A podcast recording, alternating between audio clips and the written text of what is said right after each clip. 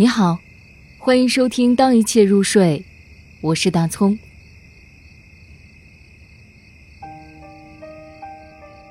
朗读者张曙光，他读一首诗，就像展开一片安熟的风景。他的声音使午后的光线倾斜而颤抖，他的语气平稳。仿佛在用诗句包裹着自我。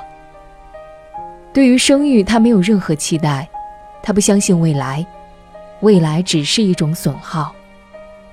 他同样不相信人性，包括那些年轻的友情。